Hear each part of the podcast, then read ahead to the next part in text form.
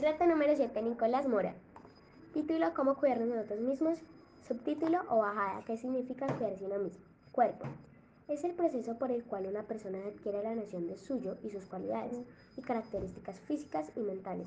También se puede decir que es un conjunto de actividades que realizan las personas a favor del mantenimiento de su vida, su salud y su bienestar. Los adultos se cuidan voluntariamente, mientras que los niños o las personas con alguna discapacidad o aquellos que están enfermos necesitan asistencia para su autocuidado. Amigos, como acabamos de escuchar, nuestro cuerpo es un mecanismo valioso y único que nos permite estar en contacto con otras personas y con el medio que nos rodea. Si no fuera por nuestros sentidos, no tendríamos la posibilidad de recibir los estímulos y la información que nos enriquece todos los días.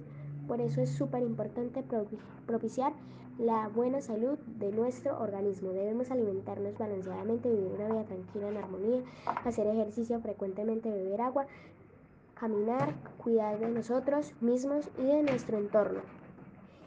Es la manera más óptima de amar y respetar nuestro cuerpo, nuestro espacio y amar a cuidar a los demás. Pues de la misma manera que nos amamos y respetamos, así mismo amaremos y respetaremos la vida de los demás.